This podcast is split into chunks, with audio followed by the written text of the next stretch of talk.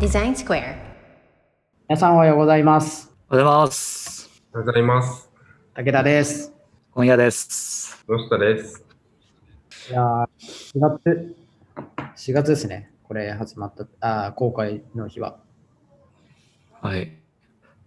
新しい年度が始まりますね。新生活。まあ、2日、4月2日かな ?2 日なんで、始まったばっかりなんでね、まだ慣れないことがある方もいらっしゃるんじゃないかな。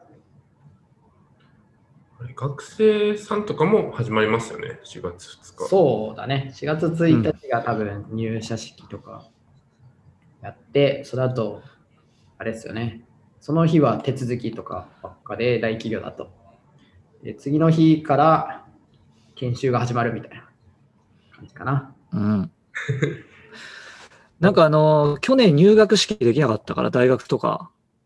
ああ。なんかこ今年去年分やるみたいなニュースやってましたよ。えあーえーあそういうことになるんだ。なるほどねそ。うそうそう。なんか、うん、やってましたね。なるほど、なるほど。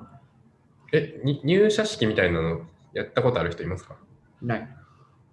はいあそれはね、あなの、かない人たちだっ そうか過去のね、あの僕らのあの経経歴が分かるあの回を聞いていただければ分かるんですけど、僕ら全員なんか変わった 変わった仕事のつき方をする人たちばかりなんでま、まともに新卒で入社してるわけじゃないからね。そうなんですよ入ね。社して研修みたいなの話にしか聞いたことないから。そうだかからオリエンテーションとかね、あのそうですね。えーっとうん。研修とか、あと配属とか、あんまそういう経験ないですよね。ないですね。いいよね。わかんないだからあの配属ドキドキみたいなの分かんないですいよね。や、ちょっとやってみたい、それ。なん全然わかんか、あそうですね。横並びでたくさん新卒の人がいて、あそうちょだっとから仲良くなってからどこに配属とかってあるんですかねわかんないけど。同 同同期とかもないですよね。同期ないっすね。そうですよね。だから僕もないですよ。だから 同期とかいう概念がないんで、いや一人で入ってったのか、入ってったから。そうですね、俺もうん楽しそうだなと思って友達とかそ聞ういてるね、みんな、そね、う、わかる。と、どう切ってない羨ましいよね、同期会。 あのアトライも同期会って言ってあの、集まってるじゃないですか。集まってますね。集まって、あのそう新卒新卒のね、子たちがね。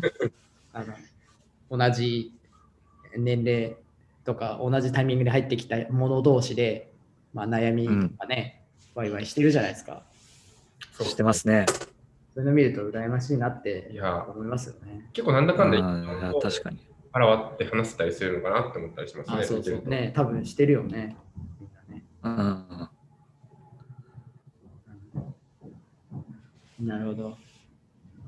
今日、今日もちょっとね、あの今週あの、ちょっと春休みモード。春休みモード で、みんなね、話したいことを話すっていう感じになってま して。今日は僕から、あの昔の CM とか広告って、あの面白いやつをなんかちょっとシェアできたらなと思って。はい。はい。あの記憶にあるやつとか。結構昔って印象的なの変わったやつとかも多かったなと思って。うん。俺なんかすごい覚えてるのが、KDDI の CM だったと思うんだけど、はい。な、えっ、と、長瀬正敏はい。か。長瀬正敏が出てって、すごい映画チックに作ってて、はい、なんだっけな、こいつを愛するために俺は生まれたみたいなうん。キャッチコピーを言うんですよ。はい。なんかちょっとラブストーリー調になってて、シリーズものの映画で、それがね、すごく印象に残ってて、えー、なんかね、むちゃくちゃかっこよかったんですよね。僕今ので2つ思い出したのは、1つは KDDI というか au さんだったと思うんですけど、あの、ビルの外の看板をあのこうこう取り付ける工工事をしてるようなとこで、あの根が下がってるねって言って、あの根っていうひらがなの看板があの並びからさ下に下がってて、でそれをあ要するに設置してる最中であの遠くから見てる要するに指示をしてる人が根が下がってるねって言って根が下がってるよっていうのをずっと言ってるんですよ。それはあー携帯料金の値段が下がってるっていう根が下がってるねっていうのと、はいはいはい。それがすごいよ僕はあの au さんの CM で結構覚え結構イインストールされたっていうか印象的だったんですよね。うんあともう一個、あの、な、なが、流しさん、俳優の流しさんのやつで思い出したのは、僕、あの、ビールの CM で、ラビアっていう、あったー覚えてます めっちゃ、うん、めっちゃ覚えてる。覚えてるっていうか、思い出した。卓球してて、あの、負け、負けちゃって、あの、ダイビングでこうやって、 あの、拾えなくて、スローモーションでバーってなっていくやつとか、で、最後にうんうんうん。出てくるやつとかうんは、僕、覚えてますね。なるほど。あれ、かっこよかったよね。あれ、あの、かっこよかったですね。うん。ワード系だったら有名ですけど、ま、生まれてないですけれど、生まれてないか、あの昔ですけど、触ってごらんウールだよとか、うんうん。よ。く一連に出てくるので思い出したなと思ったり、うんうん。なんか、おしゃれなやつ多いですよね。うんあと、やっぱ、そういう古いのでいくと、あの、JR のそうだあそうだ京都行こうとか、そうですね。うんうんうんそういえば、この前なん、あのあれ買い買いました。え読んじゃないですけど、あの青春18切符のおー僕も毎毎年キャッチコピーが面白かった。それ、もうずっと見てたりしましたね。うん。うん青春18切符のどんなやつだっけちょっとパッと出てこないですけ れど、風景と一緒になんか、かエモいの書いてあるんですよ。はい なんか好きなんですよ。なるほどね。あと、昔のやっぱキャッチコピーで言うと、糸井し重里重里さんのね、あそうですね。ペイシリサのやつなんかよく出てきます。クーネル遊ぶとかね。ああ。パルコのやつはなんだっけこれだね。一番有名なやつ。物産製品パルコ、パルコは、美味しい、美味しい生活か。美味しいあ、美味しい生活ね。セセーブ。セーブか。アステブか。うん。モーター2も確かに。とね、本当トにトトロがありますね。トトロ。トトロのね、トトロの広告もやってるんですよね。どこね、ちょっと、 画像のリンクが切れてて出てこない。もののけ姫もやつだよね。生きるってやつ。そうそうそうそう。あの、ジブリのうん。コピーは、美味しいゲーさんやられてたんで、うんうんうん。その系だとそうっすよね。もののけ姫の時、俺高校生で、糸井重里さんがだからキャッチコピーやりますっていう、なんかドキュメンタリーかなんか見たのかな。でも高校生だからよくわかんないじゃない、キャッチコピーとか。はい。で、なんか、生きるっていう言葉に対して、あの、鈴木プロデューサーとかが、いやー、これはいいね、みたいな映像が流れてて、大人たちは何を考えてるのかよくわからないなって思った記憶がある ね。生きるっていう単語を見て、いいねって言ってる大人って何なんだって。 あの、そうっすよね。そうそうなってくると結構、あの佐藤柏問題みたいなのに繋がりそうだなと思うんです けど、ああ、そうだね。前も落合陽一といや言ってましたけど、誰でも書けるじゃでもん。なんか、誰でも書けるように作ってはるいはいはい。 であの、そこら辺のなんか、あれですよね。そうそう誰でも覚えれるように作ってるとか、そこが、ななぜそれがすごいのかの理解は結構、その、面白いなと思いますね。そうだよね。で、なんか大人になるとね、わかるんだけどね。そうなぜ生きるにしたかとかさ、そうですね。ちょっとまたあのドキュメンタリー見たいなって気持ちになるけど、そう、若い時はね、全然わかんなかったなっていう。なるほどね。僕はあの、実はあのコピーライターの渡辺淳平さんっていう方とお仕事をさせてもらったことがあって、おその方のあの仕事で三菱地所を見に行こうってああ知ってます か知ってますよ。俺、桜庭ななみのファンなんで、なる めちゃくちゃ知って ますよ。だからこそいや僕もあの知っててあ、その仕事をされた方っていうのを聞いて、もうめちゃくちゃ興奮しましたね、一緒に仕事して。ええそういう人とやってみあたれい。もいい、いいキャッチだよね。すごいですよね。うん。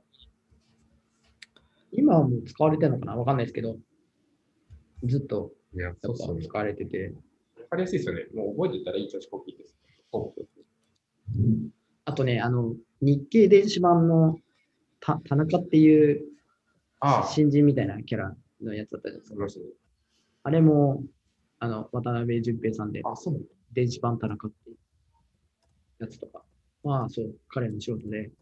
すげえな、やっぱ、結構コピーライターの人って、そういう、やっぱりインパクトある言葉を作るのがすすごいなと思う。さすがだなと思って。うんそこから全部ビジュアルのコンセプトも落ちますもんね。そうそうそうれ基準で。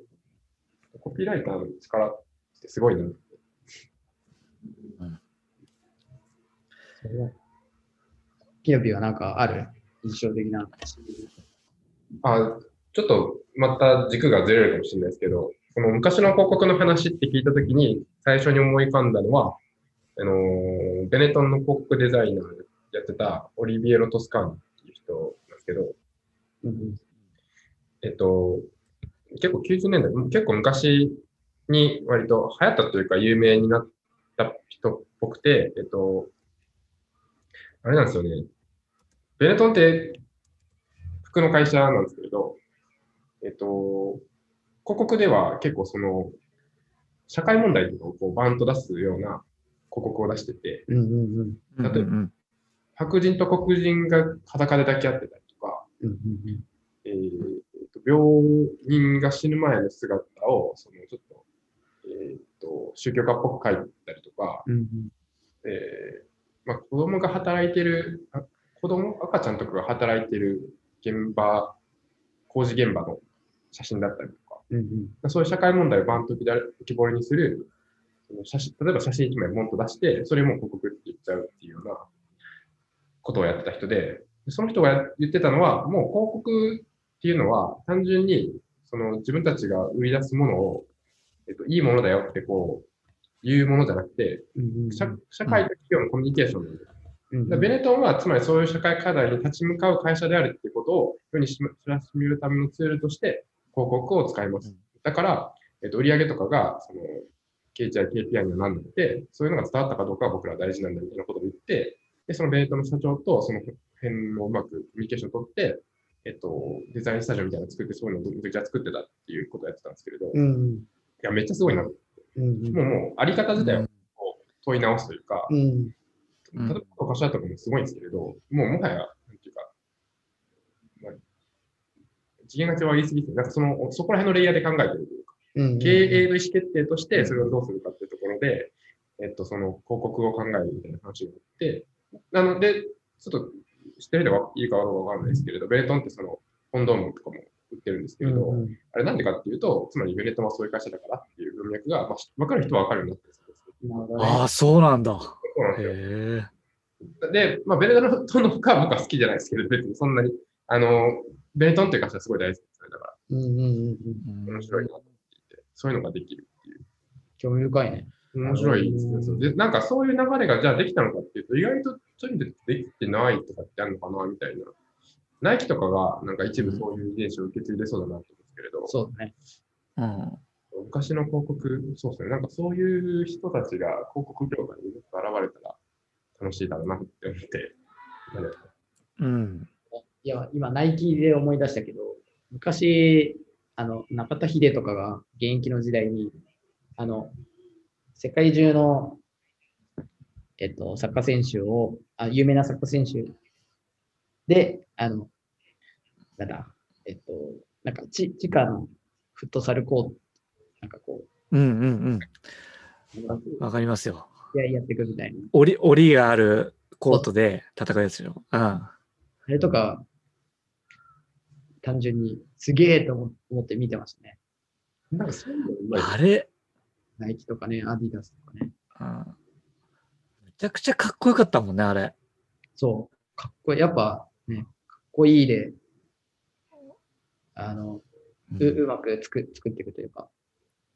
うん。っていうので、なんかあの、えっと、どっかの開発、発展途上国のえ国の、国でサップレイサッカーをプレイしてる子供たちうんうん。の映像と、その、いわゆるトップレイヤー、トップレベルのその試合をやってる、まあ、えっ、と、クリロだとか、うんうん。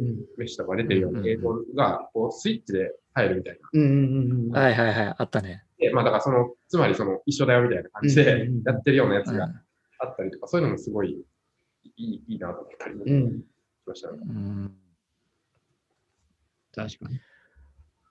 そういうの僕もあの、ペプシとかはさ、俺ペプシの CM とか結構好きなんだけど、はいあの、多分昔からずっと巨人を倒す系のはいはい、日本コンあセのプトで来てると思うんだけど、ありましたね。桃太郎のやつ知ってるあの、小栗旬が出てるあれもすげえ好きで、はいはいはい。なん、なんだろうね。CM 見てワクワクするってあんまないじゃん。はい。そうですね。あーあれむちゃくちゃかっこいいし、むちゃくちゃでけえ鬼出てきて、ほんと倒せんのかって思うけど、なんかあの音楽に乗せられて、なんかこいつらできんだろうなって気分になっちゃうみたいな。ああいうかっこいいやつだけでもうファンになっちゃうっていうか、っていうのはあるもんね。なるほどね。ああいうのあれってなんかあれじゃないですか、あの、2番手っていうのを逆手に取ってやってるっていう、そうそうそなんか、そやう。うん。っぱりでもそこってペプシのああの遺伝子なんだと思って、この外に噛みつくじゃないですけど、面白いな。あそれが消化、あそこまで消化されるとかっこよくなるんだと思って、あ、あなるほあ。ど面白いですよね。ね。なんかそのアイデンティティでいいのかどうかって話もあるかもしれないけど、 そうですねうまいこと使ってるよね、だから。なるほど。僕、あと、あれだな。無地の CM っていうか、えーっとうん僕、あの、元気で見てたわけじゃないんですけど、あの、あの原健也さんが YouTube で、あの、無地のを語ってる動画があって、それで昔のうんことか、あのそれこそ、えーっと、なんかまあは原さんが、えっと、最初に無地に関わり始めた時の広告のやつとか、うんははトトークの中で出てきたりあの、見せてくれてたりするんですけど、それとかもやっぱすごいなと思って、あの、プロダクトのし思想というか、その無無地の思想をそのまんま、あの、広告の中でも表現してるっていうのが、うん。やっぱ、なんだろうな。ブランド、えザブランドっていうか、ブランド広告っていうか、うん。その辺の作り方っていうのは、やっぱすごいな。いや、素晴らしい。ね、ああいう仕事したいけど、すげえなと思って。本当に、原さんの YouTube の動画をいろいろ学ばせてもらってますけど、ね、ああいう、ああやってなんか統統一された、まあ、商品もそうだし店舗もそうだしで CM までちゃんと統一されたブランド戦略というかああいうのを考えられるのはなんかすごいなって思うしまあねいやああいう仕事したいなって確かに思うよね。そうなんですよね。その、製品と CM がいちゃんと一致してるっていうところ、うん。やっぱね、あのーこう、ま、マーケティングセクションとプロダクトを作るセクションが、まあ、こう、うん。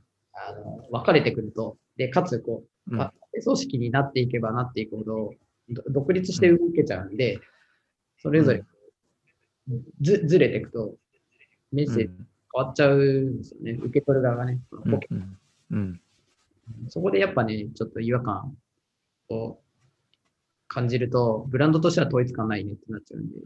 無印うは、ん多分、社員レベルでも、その、ビジョンの、ビジョンというか、ブランドかなんですけど、ブランドのの統一感というか、何を大事にするかっていうのを語れる人が多い、そ多うかっだたね。ので、やっぱなんかちゃんちゃんと組織も多分、ブランドの一つとしてちゃんとコミットしているというか、うん、あの、うできるんような気もしていて、あそこまで行くと特別なこと何も言わなくても、やっぱいいんだなっていう、ねいいいい意味で、それっぽい言葉じゃなく、そのままの言葉伝えるっていうのに伝わるっていう、まあ、ねあの無印の、そ無印の性格もあるかもしれないですけれど、ちょっとこういうのは、うん。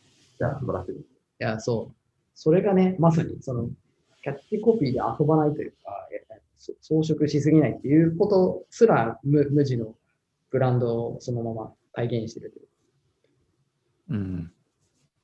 そういうのはもうなんか、素晴らしいなと思って。